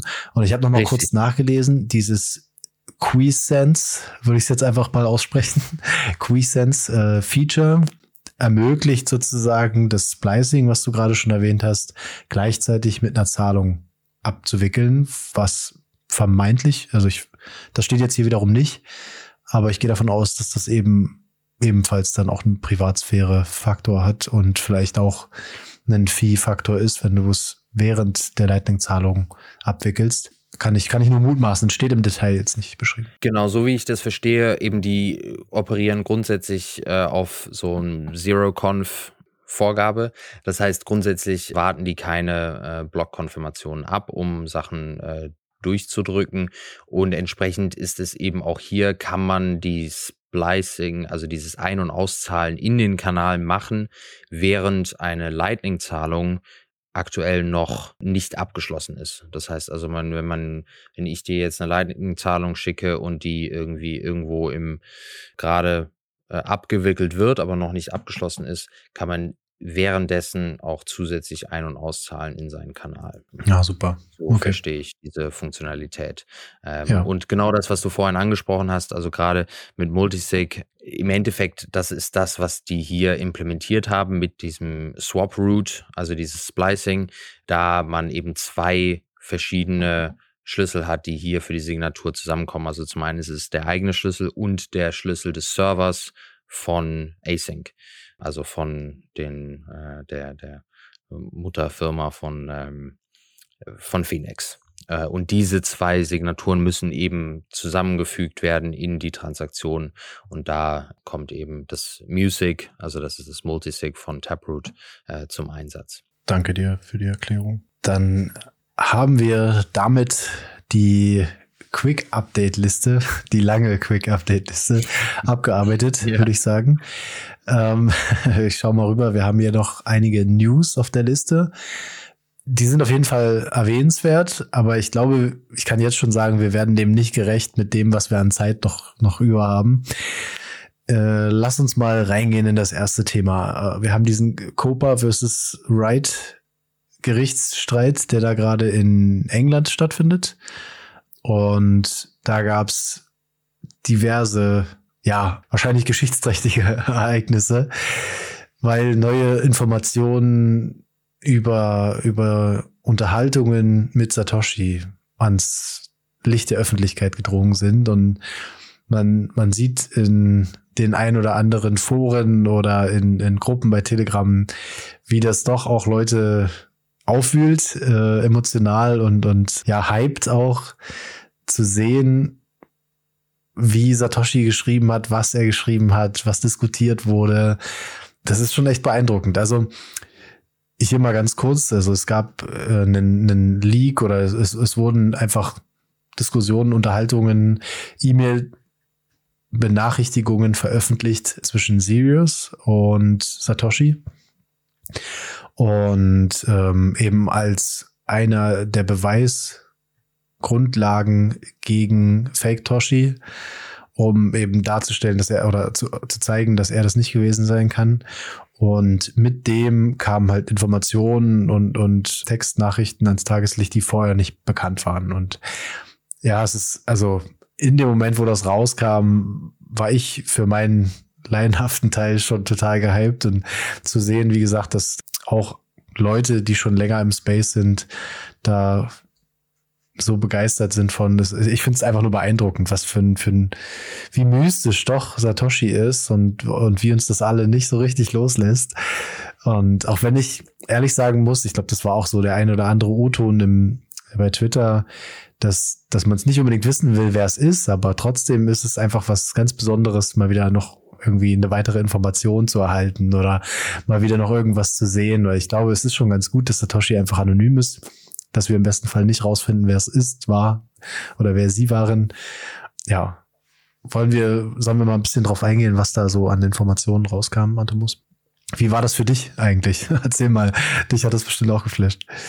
Ja, auf jeden Fall. Äh, ich meine, es ist natürlich cool zu sehen. Ich meine, vieles von dem, was er da, was die da halt besprochen haben, ist jetzt heute nicht wahnsinnig ausschlaggebend zu den Diskussionen, die wir jetzt heute haben, aber trotzdem einen Einblick in die, die Überlegungen der Zeit äh, zu haben, noch mehr Text zu haben, die er geschrieben hat, ist definitiv cool. Also ich glaube,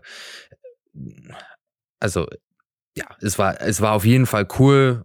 Gleichzeitig würde ich aber auch sagen, äh, dass ich nicht glaube, dass wir daraus jetzt mehr rausziehen müssen, als es ist. Also es ist ähm, ein Stück weit ein, ein historischer Text, äh, der, der bestimmte Einblicke erhaschen lässt, aber jetzt daraus Schlüsse zu ziehen, um in bei den Themen, die wir aktuell halt in Bitcoin haben, dann äh, die als, als entscheidende Faktoren zu nutzen, das, äh, das sehe ich nicht äh, jetzt aktuell. Aber, aber grundsätzlich auf jeden Fall cool. Aber äh, welche Punkte haben dich da so, so äh, deine, deine Aufmerksamkeit ergattert? Also ich, ich muss gerade noch ergänzen, ich habe ein bisschen unterschlagen, Adam Beck hat natürlich auch E-Mails veröffentlicht, die vorher nicht bekannt waren. Also die beiden haben das. Ähm, ich guck mal ganz kurz rein. Also es gab auf Twitter, vielleicht können wir das in die Show Notes packen, ist es tatsächlich aber auf Englisch von äh, Pete Rizzo eine ganz schöne Zusammenfassung. Ich fand es wirklich gut, wie er das aufbereitet hat. Und er hat so rausgestellt, was so die Highlights sind aus oder die, die Findings aus, aus dem, was da in der Unterhaltung stattgefunden genau, hat. Genau, weil man muss ja dazu sagen, also die die E-Mails mit Adam Back, das waren glaube ich vier oder fünf E-Mails, ja. äh, die noch vor der Veröffentlichung des White Papers stattgefunden haben, also so Mitte Ende 2008. Aber die Unterhaltung mit Sirius, das waren, glaube ich, 130 Seiten insgesamt, die da veröffentlicht wurden oder irgendwie sowas. Boah. Also sehr, sehr wow. umfangreich, was da an, an, Dokumenten rausgekommen ist. Weil die haben eben über einen sehr langen Zeitraum zusammengearbeitet. Also Sirius war, war Mitentwickler und hat ähm, entsprechend da viel, viel mitgewirkt in den ersten paar Jahren und die hatten ein sehr enges privates Verhältnis über E-Mail und das wurde eben da, da freigegeben. Ja, stimmt. Er schreibt hier äh, von den Sirius E-Mails, das waren 120 Seiten, genau. Ja, krass. Genau. Also einer der ersten Punkte, den er erwähnenswert fand aus diesen Seiten, war eben, dass Satoshis Annahme war, das Netzwerk so ungefähr bei einem Maximum von 100.000 Nodes landen könnte. Einfach bei einer Hochrechnung, die er da ausgeführt hat. Und kleine Side Note, die Rizzo halt eben ergänzt hat, wir sind jetzt ungefähr bei 50.000 Notes. Also jetzt schon. Das ist natürlich echt krass. Ich weiß nicht, ob er damit gerechnet hat, äh, Satoshi damals, dass es eben in so einem extremen Tempo passieren wird. Vielleicht hat er auch erwartet, dass es schneller geht, aber wenn er von 100.000 in Summe ausgeht, hat er es bestimmt nicht erwartet. Ist schon beeindruckend zu sehen dann äh, hat Satoshi schon in den Diskussionen, also in diesen ganzen Anfängen von Bitcoin gemutmaßt, dass Bitcoin Mining eben deutlich weniger Energie verbrauchen wird, auch wenn sich's verbreitet hat und, und globalen Nutzen findet als das aktuelle Legacy Banking System, also das aktuelle Bankensystem und bezieht sich hier auf die Gebäude, die verwaltet werden müssen und was die, die Arbeitskraft, generell die Ressourcen, die verwendet werden dafür. Das ist spannend. Aber das ist zum Beispiel ein Punkt, wo ich sagen würde, also ich zum Beispiel glaube nicht, dass also mittlerweile an dem Punkt, bei dem wir an Bitcoin stehen, sieht es ja eher so aus, als äh, würde das, würden Zahlungsdienstleister und Unternehmen die irgendwie im Finanzsektor unterwegs sind, nicht alle plötzlich verschwinden, nur weil es Bitcoin gibt. Also selbst wenn wir das äh, irgendwie Hyper-Bitcoinization erreichen, wird es trotzdem Zahlungsdienstleister und Banken und sonst was geben, Custodians, Börsen, alles Mögliche. Ich sehe diesen Punkt nicht. Also zu dem Zeitpunkt kann ich gut nachvollziehen, warum man vielleicht diese Utopie hatte. Vielleicht ist es auch Blasphemie, wenn ich das jetzt so anspreche, dass ich ihm das unterstelle. Aber ja. ich glaube, dass das zum Beispiel so ein Punkt ist, die, das Argument würde ich jetzt nicht unbedingt kaufen, dass wir dadurch mehr Energie einsparen, weil es Bitcoin gibt. Also ich bin absolut der Meinung, dass es notwendig ist und eine gute Anwendung der Energie ist, in Bitcoin zu nutzen, aber dass wir dadurch Energie sparen, weil die Finanzwelt und die Banken verschwinden, das äh, sehe ich nicht. Ja, das stimmt. Also es wird nicht, das eine wird nicht ohne das andere gehen, das glaube ich auch, beziehungsweise die, der, der Bedarf wird einfach weiterhin da sein und die, der Komfort. Ich, ich weiß auch nicht, ob ich das jetzt zu sehr rein interpretiert habe, dass er annimmt, dass es passiert, aber ich, dieser Vergleich kommt ja doch öfter mal, dass man sagt, man muss eben auch mal darstellen, wie viel Energie verbraucht denn das aktuelle Bankensystem. Ich glaube, der Vergleich ist, ist ihm, sei ihm gegönnt zu dem Zeitpunkt, wie du sagst, hast du ja eben auch schon so ausgeführt. Dann, ja, Satoshi schien echt stark ausgelastet. Also das, das kann man so ein bisschen rauslesen aus dem, was er schreibt und dass er sich zeitweise auch, ich glaube, ein Monat oder sogar vier Monate komplett rausgezogen hatte und ja, einfach eine Pause brauchte, wie es scheint. Ja, er schrieb hier eben auch, er need a break from Bitcoin im Juli 2009, also eigentlich nach Launch, aber wahrscheinlich hat es ihn dann auch so überwältigt, weil es eben losging und dann doch viel zu tun war. Absolut. Und eben auch Bedenken hatte ne, zu einem frühen Zeitpunkt. Ich meine, es war ja schon bekannt, dass er Bedenken hatte, dass als äh, Wikileaks Bitcoin als Zahlungsmittel annehmen wollte, ähm, als deren PayPal-Konten eingefroren wurden, ne, dass man da irgendwie hier the Kicking the Hornets Nest oder so war, glaube ich, sein, sein ja. äh, Zitat. Aber dass es eben auch hier in den E-Mails ja auch weitere Bedenken zu äh, irgendwie sehr starkem Wachstum da geäußert wurden, beziehungsweise eben Bitcoin explizit als Investitionsmöglichkeit zu, zu deklarieren. Davor hat er gewarnt und in, zu einem späteren Zeitpunkt ging es. Ja, um die Spende, ne? Also da, da war so ein bisschen Bedenken da, wie, also die haben eine Spende bekommen zu dem Zeitpunkt von 2000 Dollar und das war wohl echt nicht wenig, um das Projekt auch zu stützen. Und ich hatte, das fand ich super spannend in, so ein bisschen in den Kopf reinzugucken und so diese Beschreibung von ihm zu sagen, ja, es ist halt, es soll halt anonym sein, der Spender will anonym sein, der will uns jetzt 2000 Dollar senden. Das macht es aber super schwierig, die auszugeben. Also diese, diese Denkweise und was man da beachten musste, wo du heute denkst, na send's mir doch in Bitcoin. Also ging halt nicht. Ja. Oder weiß ja. ich nicht, in irgendeiner anderen Krypto- oder, oder E-Cash-Lösung. Es gab halt einfach nichts. Und, und dann wurde eben präferiert hier per Brief, was war noch das geringste Übel und mit der starken Bitte an, an Sirius dann äh, den, den Briefumschlag auch zu entsorgen. Also darauf aufzupassen, dass den dann irgendwie keiner mehr in die Hände bekommt. Einfach diese Diskussion, das zu lesen, ich fand, das ja. ist total, es, es, es liest sich wie so ein Krimi, so ein, so ein Thriller irgendwie. Ja. Äh, es ist echt interessant zu sehen. Genau, absolut. Und eben der, der zweite Punkt, äh, der mir gerade entfallen war, also neben, neben dem, dass äh, Bitcoin nicht als Investitionsmöglichkeit deklariert werden sollte, dass es eben auch nicht als anonym deklariert werden sollte. Also dass er auch schon davor gewarnt hat, dass zu sagen, dass Bitcoin-Transaktionen anonym sind, weil es eben zum einen eventuell ein schlechtes Licht auf Bitcoin werfen könnte und zum anderen ist halt auch einfach in dem Umfang nicht ganz stimmt. Es ist zwar möglich, dass man Pseudonym ist, ähm, wenn man es richtig verwendet, aber dass unter bestimmten Umständen, wenn verschiedene ähm, Zahlungspartner dann entsprechend Daten aufgeben, es doch alles nachverfolgbar ist. Und das zu sehen, dass diese Bedenken so früh da waren und äh, die auch schon diskutiert wurden und ja auch genau diese, dieses Narrativ über die letzten ja, 15 Jahre ja auch viel gesehen haben, dass äh, ne, Bitcoin für Kriminelle ist und Bitcoin ist anonym und erst in den letzten paar Jahren ähm, hat sich so das Narrativ gedreht, dass es eigentlich gar nicht anonym ist. Aber zu sehen eben, dass das damals schon in, in 2009 so gehighlightet wurde vom, vom mhm, Satoshi. So klar war, stimmt. Er hat, er hat noch gesagt, er, er, hat, er, er empfindet den, das Bedürfnis, das auch gleich klar zu machen, weil er auch sagt, es ist besser, jetzt von vornherein den Leuten klar zu machen, dass es nur Pseudonym ist, als im Nachgang den Leuten zu erklären, es war doch klar, aber wir haben es eben nicht genau so gesagt.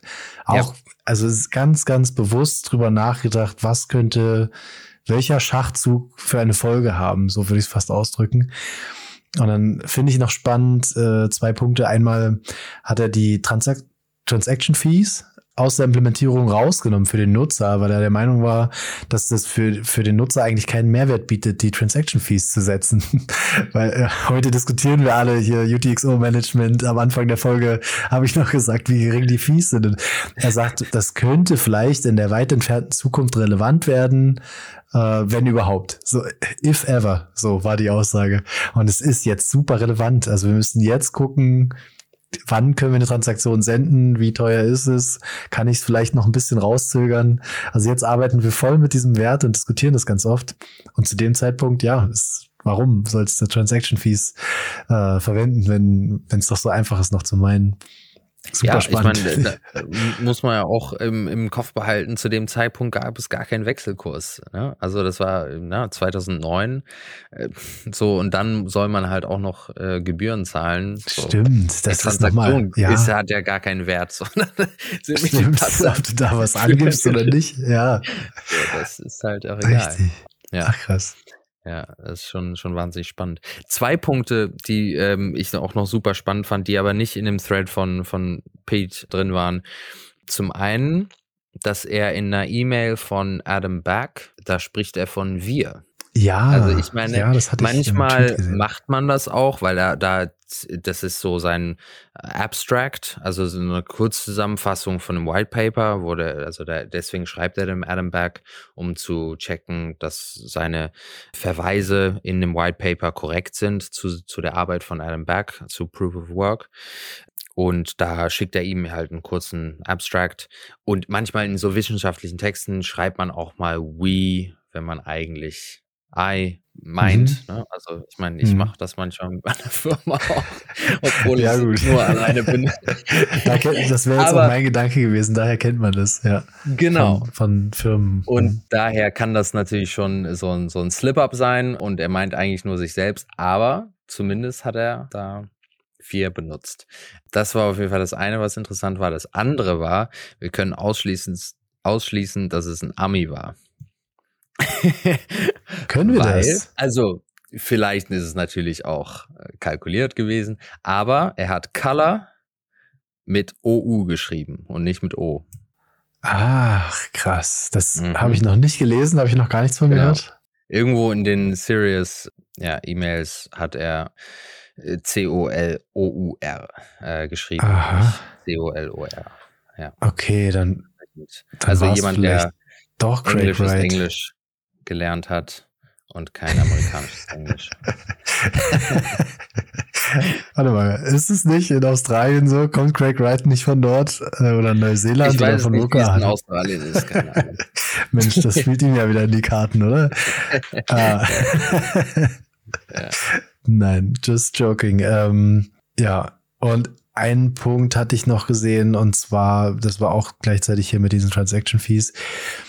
Und zwar hatte er auch beworben, beziehungsweise so ein bisschen versucht, es zu kombinieren mit diesem New Liberty Standard. Da, da gab es irgendwie auch eine, eine Währung auf unter diesem Namen, ich, ich, ich kann es nicht ganz, ich krieg's nicht ganz zusammen, aber es sieht so aus.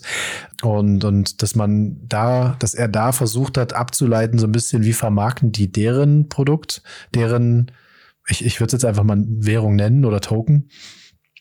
Und er war nicht abgeneigt, dass es da irgendeinen anderen gab. Und, aber er hat, hat es eben eher genutzt, um, um Sprache zu finden, weil das eben auch eine große Schwierigkeit war. Es gibt ja auch irgendwo das Zitat, dass, dass es einfach unmöglich ist, sowas wie Bitcoin zu beschreiben, weil es einfach nichts gibt, mit dem man es vergleichen kann.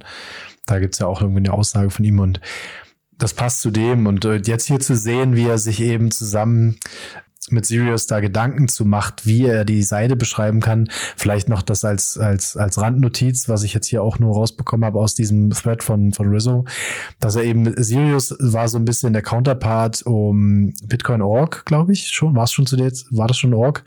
Auf jeden Fall um, um diese Public uh, Relations, also ein bisschen die, den, die öffentliche Wahrnehmung, die Beschreibung. Er hatte mal gesagt, das, das kannst du besser. Ich bin nicht so gut im Englisch, hat er an einer Stelle wohl auch geschrieben, ähm, wo man dann aber sagen muss, der Text ist also ist kein einziger Fehler. Also es hat es findet Mhm. keiner irgendwie einen großen Fehler in seinem Schreiben. Deswegen Mhm. ist es schwierig nachzuvollziehen, warum er jetzt behauptet, mein Englisch ist nicht so gut, mach du das mal. Oder er, er, er codet lieber, das war die Aussage. Also ich bin nicht so, so ein Genau. Schreiber, ich bin eher der Coder.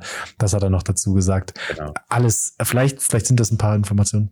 Äh, ja, der Sirius sollte, hat, glaube ich, die ganzen FAQs geschrieben für, Ja, für die, ähm, für Das stand auch hier.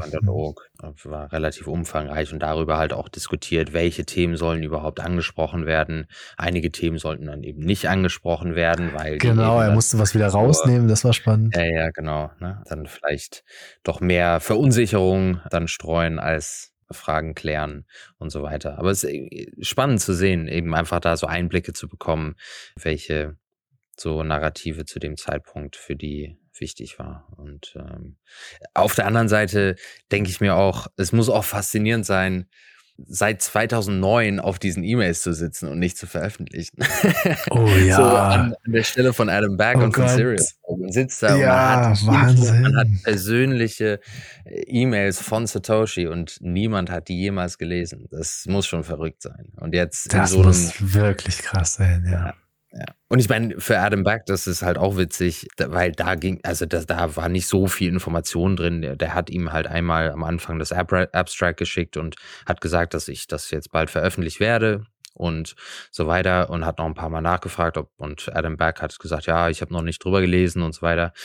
Aber so viel Informationen sind da in den E-Mails nicht drin, aber so die, das, was halt da so, so deutlich wird, Adam Back hat er bis 2012 dann nicht nochmal drüber geguckt. Also nicht, sich Bitcoin nicht nochmal angeguckt.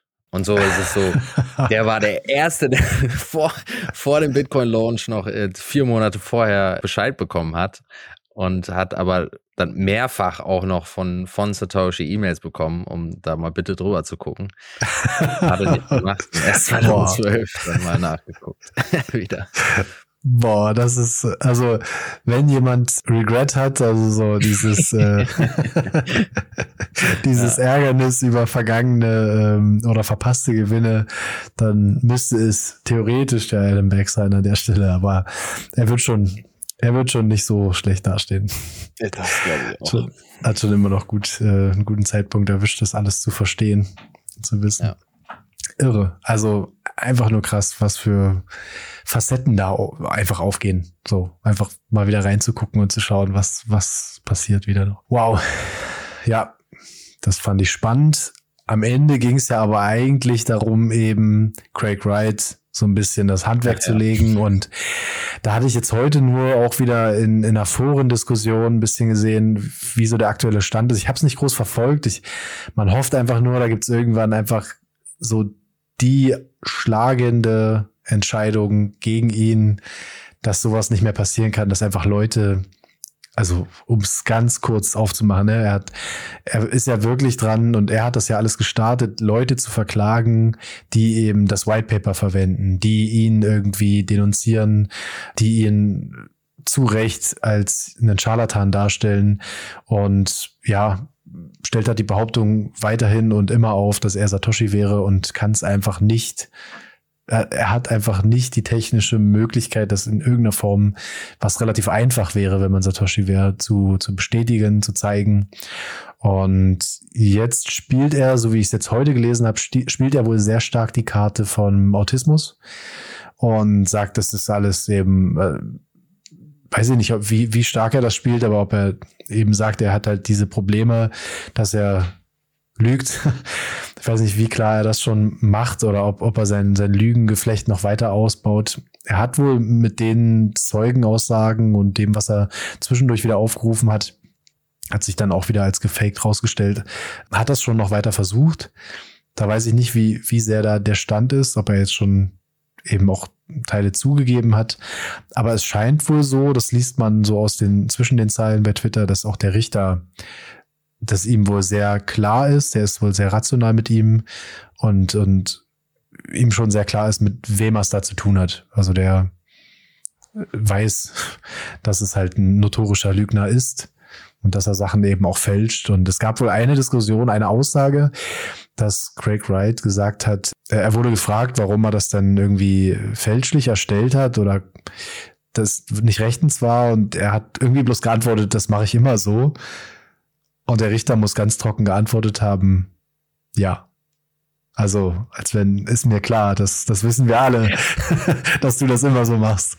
Ich hoffe, ich gebe es nicht komplett falsch wieder, aber das ist das, was ich so ein bisschen mitbekommen habe am Rande. Ich weiß nicht, hast du das verfolgt? Hast du ein bisschen was mitbekommen zu der, zu dem Rechtsstreit? Nicht alles. Also es gibt ein paar, ich, ich weiß jetzt auch nicht genau, wie die Twitter-Handles sind, aber es gibt einige Leute, die das live mitverfolgen und man da alles lesen kann, jeden Tag, wie da die Entwicklungen sind. Das habe ich jetzt nicht alles verfolgt, aber grundsätzlich ist es natürlich schon, also man muss hier zu sagen, bis jetzt alle Rechtsstreitigkeiten, die mit Craig Wright zu tun hatten, in, in diesem Kontext, waren immer äh, initiiert von Craig Wright. Und das ist jetzt das erste Mal, dass es eben, dass er angeklagt ist. Ähm, also jetzt, ob das eben gegen Peter McCormack ah, war oder gegen okay. Hoddelnord und gegen alle möglichen Core-Developer, was da äh, Gerichtsprozesse gab oder jetzt noch aktuell ähm, in den Startlöchern stehen, ähm, hat er die Anklage erhoben. Und hier hat eben Copa, ähm, das ist im Zusammenschluss aus ganz vielen verschiedenen äh, Bitcoin- und Kryptofirmen, entsprechend, das ist hier Cryptocurrency Open Patent Alliance, ähm, entsprechend eben ist ein Zusammenschluss für quasi die Unterstützung von Open Source und für das freie Teilen von, von Patenten in dem System. Ähm, da sind alle, also sehr viele große Bitcoin-Firmen, aber eben auch einige aus dem breiteren Kryptofeld dabei. Auf jeden Fall, die haben Gelder zusammengetrommelt und haben entsprechend dann Craig Wright angeklagt, um dem Ganzen mal so einen Showdown zu geben. Und natürlich ist hier die Gefahr, dass äh, er als Satoshi anerkannt wird von dem Gericht und damit dann auch entsprechend Rechte an Bitcoin erlangen würde. Aber gleichzeitig, und das ist viel, viel wahrscheinlicher, obwohl man das andere nicht ausschließen kann, wird er eben das nicht gewinnen und damit würden alle anderen weiteren äh, Prozesse, die er initiiert hat, dann eben verfallen und nichtig werden. Und äh, oh, das wollten sie jetzt einfach kurz schließen. Und es ist halt schön zu sehen. Also ich glaube, man erwartet, dass die Verhandlungen bis hm, Mitte, Ende März gehen und dann wird es vermutlich noch eine Weile dauern, bis wirklich das Urteil kommt. Aber so wie ich das verstehe, wird das die letzte Instanz sein. Also, dass nach diesem Urteil es äh, nicht noch weitere Berufungsrunden geben wird. Mhm. Und dann hoffentlich ist die Saga endlich zu Ende. Ich hatte heute gelesen, dass es eventuell sogar dann noch ein Verfahren gegen, geben kann vom Gericht, weil er aktiv eben dieses Lügengespinst gegenüber dem Gericht aufgebaut hat. Also weil er ja das Gericht angelogen hat, wie, wie, wie auch immer man das jetzt ausdrücken kann. Ja, das hatte ich heute noch gehört, dass das eventuell noch eine Folge sein kann, dann ja. ja. Also ob dann Hoddlenot und Peter McCormack oder alle anderen dann ihn wieder auf Schadensersatz verklagen können, weiß ich nicht. Also das kann natürlich gut sein, dass dann alle wieder. Wäre wär nur haben, rechtmäßig, ja, ja. Weil es geht ja nicht nur darum, dass sie ihre Fälle gewonnen haben oder zumindest nicht verloren haben, so kann man es ja sagen, war mit diesem 1 Dollar Gebühr, die da Peter McCormack zahlen musste, das war noch zu viel. Also er hätte eigentlich extrem Schadensersatz bekommen müssen ja, mal schauen, ob da noch was passiert im Nachgang. Wäre schön zu sehen. Okay, nicht noch mehr Fame jetzt für ihn und das Thema. Dann haben wir hier noch zwei Punkte in den News. Und zwar hat Brains Pool ein Lightning, Lightning Payout integriert. Hast du da noch mehr Informationen genau. zu? Ja, The Brains Pool, das ist ja das ursprüngliche Slush Pool. Die haben sich im letzten Herbst umbenannt nach der Firma Brains, äh, die, die Slushpool angehört. Und die haben jetzt endlich Lightning Payouts äh, integriert. Das ist in Kooperation mit Voltage, so einem äh, Lightning Service Provider. Und ja, da gibt's gar nicht so viel noch so, zu, so zu, zu. Aber äh, jetzt alle die, die mit Brains Pool meinen, können jetzt entsprechend ihre Gelder auch per Lightning ausgezahlt bekommen. Das ist, glaube ich, aktuell noch in so einem privaten Testmodus. Das heißt, es ist noch nicht frei zugänglich, aber es soll relativ bald dann auch öffentlich zugänglich sein für alle Nutzer von Brains Pool. Der, der ja, cool. große Nachteil an den On-Chain-Auszahlungen immer noch, und ich verstehe zum Verrecken nicht, warum nicht. Ich habe auch schon ein paar Mal auf verschiedenen Konferenzen versucht, da ein bisschen Lobbyarbeit zu betreiben, ist es nicht möglich, eine Expub zu hinterlegen als Ausgabe oder mehrere, also man muss individuelle Adressen hinterlegen. Und entsprechend, wenn man dann halt so ein eine Woche, zwei Wochen, vier Wochen Rhythmus eine Auszahlung hat, muss man jedes Mal dann wieder reingehen und eine neue Adresse hinterlegen, damit nicht jede Auszahlung an die gleiche Adresse geht. Und dann vergisst man es mal und dann geht doch mehrere Zahlungen an die gleiche Adresse und damit gibt man dann doch wieder seine Privatsphäre auf. Also es ist einfach schade, dass da es nicht die Möglichkeit gibt, da eine XPub zu hinterlegen.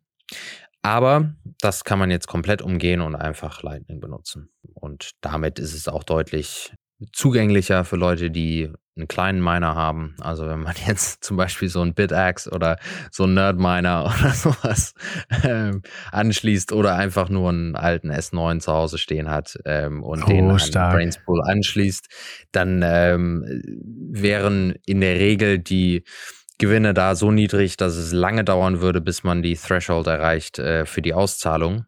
Oder man einfach da äh, so kleine UTX rausbekommt, dass äh, man die nicht konsolidiert bekommt. Und damit äh, mit Lightning ist das natürlich ein riesen Pluspunkt. Deswegen, also auf jeden Fall schön zu sehen. Ja, cool. Ich glaube, das hatten wir in einer der letzten Folgen auch diskutiert mit Thorsten dass es eben immer wieder das große Problem ist, dass man diesen Threshold nicht erreicht und dass es eigentlich gar keinen Sinn macht. Gerade die Leute, die das jetzt so ein bisschen als Heizung benutzen, sieht man ja einige Entwicklungen und die dann wirklich nur einen S9 da drin haben, der vielleicht noch ein bisschen reduziert läuft. Ja, wenn dann einfach nichts bei rumkommt, ist halt schon schade. Und wenn du dann einfach ein paar Sats streamst und das vielleicht marginal ist, aber sich trotzdem lohnt, ist eine schöne Entwicklung. Cool, dass sie das machen. Dann haben wir noch einen letzten Punkt und zwar ähm, ja gar nicht so Bitcoin-related, ne? Das ist äh, Signal. Was gab's denn da? Ja, endlich die Möglichkeit, Benutzernamen zu mit seinem Account zu verbinden und auch die Telefonnummer dann entsprechend zu äh, verschleiern. Das heißt also, ich könnte jetzt, äh, wenn ich mit jemandem mich vernetzen möchte über Signal, kann ich meinen Benutzernamen rausgeben und darüber kann ich gefunden werden und angeschrieben werden äh, ohne dass der Gegenpart dann meine Telefonnummer sehen kann. Ähm, das heißt, es gleicht sich dann mehr an Telegram an und es ist, ist dadurch ganz schön, dass man das so verstecken kann. Natürlich, wenn mein Schreibpartner meine Telefonnummer schon eingespeichert hat, dann wird er auch meine Telefonnummer sehen und mich darüber auch suchen können. Aber man wird auch jetzt die Möglichkeit haben, grundsätzlich einzustellen, ob man über die Telefonnummer gesucht werden kann oder nicht. Das heißt also, wenn jetzt irgendjemand random einfach aus, irgendwelche Telefonnummern ausprobiert, um zu gucken, ob da jemand hinter ist, kann man einstellen, dass man da so nicht gefunden werden kann. Oder wenn, wie auch immer, jemand an äh, die Telefonnummer drankommt, äh, wird die einen so dann nicht finden können, wenn man das so einstellt. Genau, aber das sind eigentlich so die, die Hauptfunktionalitäten. Am Ende muss man aber trotzdem eine valide Handynummer haben, um sich beim Signal zu registrieren. Also ganz ohne geht's nicht. Das heißt, man kann auch, wenn man mehrere Signal-Accounts haben will, braucht man auch mehrere Handynummern. Ähm, aber das ist das gleiche Spiel bei Telegram auch. Aber hier kann man eben jetzt entweder also entscheiden, ob die die, der, ob das Gegenpart das entsprechend sehen kann oder nicht. Und man kann einfach einen Benutzernamen rausgeben, um so gefunden zu werden. Ich sehe gerade per Default, das ist jetzt sogar so, dass die Nummer nicht mehr sichtbar ist. Das ist ja schon mal gut. Ah, cool. Mhm. Ja. Und das wäre auch meine Frage gewesen, ob man jetzt auch ohne, so hatte ich es ein bisschen online verstanden, dass man sich ohne Handynummer registrieren kann, aber hier steht nochmal ganz explizit, das geht noch nicht oder geht, geht mhm. nicht, so rum. Ja, und ich glaube auch, das werden die auch nicht äh, unterstützen. Was ein bisschen komisch war in den Release Notes stand, dass diese Funktionalitäten nur funktionieren, wenn beide äh, Parteien, also der Empfänger und der Sender der, der Nachrichten, das Update gemacht haben. Das verstehe Mhm. ich aber nicht ganz. Also, das heißt, wenn ich jetzt auf der alten Version bleibe, Ja. dann kann ich immer noch in der Zukunft alle Telefonnummern von allen anderen sehen? Also, das, das, wäre ziemlich kritisch, Sinn. ja. Wenn du es dann drauf anlegst, dann lässt du halt einfach die alte Version laufen. Ne? Ja. Also, wenn Okay. ich dann in der Zukunft mit jemandem schreibe und seine Telefonnummer sehen will, dann gehe ich einfach auf eine alte Version und sehe die dann. Also, ich verstehe, also vielleicht äh, übersehe ich da was, aber das war. Hoffentlich ist das noch nur ein Missverständnis. Ja. ja, Okay, aber damit haben wir alle Punkte äh, abgehakt heute. Das haben wir. Cool. Ich fand's auch ziemlich rund. Ich hoffe, ihr auch, ihr Zuhörer. Und wir haben es eingangs schon erwähnt. Wir sind ein Value for Value Podcast. Wenn es euch gefallen hat, einen Mehrwert, Mehrwert bietet, dann lasst es uns doch gerne wissen mit einem Boost. Kommt in die Telegram-Gruppe. Oder ja, schaut mal auf unserer Webseite vorbei. Da findet ihr auch Möglichkeiten, uns zu unterstützen. Damit bleibt uns nichts anderes, als zu sagen, danke Egge, danke Thorsten für die mega Vorbereitung für diese Folge. Ihr habt das zu echt was Besonderem gemacht. Und ich sehe gerade, Antomus, du hast noch was zu ergänzen. Ein ganz kurzer Punkt. Äh, Wir machen ja eigentlich in den meisten Folgen haben wir ja ein, zwei Themen, die etwas größer sind als die anderen. Jetzt heute eben mit mpub.cash. Aber grundsätzlich, wenn ihr auch als Zuhörer äh, bestimmte Themen nochmal im Detail hören wollt und nicht nur die Updates, sondern vielleicht auch etwas äh, umfangreicher, gebt uns gerne Vorschläge. Also wenn irgendwelche Sachen euch äh, auf der Seele brennen oder ihr äh, irgendwelche Deep Dives mal hören wollt oder Gäste hören wollt hier im, im Tech Boost Format, äh, lasst es uns gerne wissen und da äh, kommen wir dann auf jeden Fall drauf zurück. Sehr gute Idee. Danke für die Ergänzung. Ja, dann danke euch fürs immer noch Zuhören. Und wie immer gilt, focus on the signal. Not on the noise. Macht's gut. Ciao, ciao. Ciao.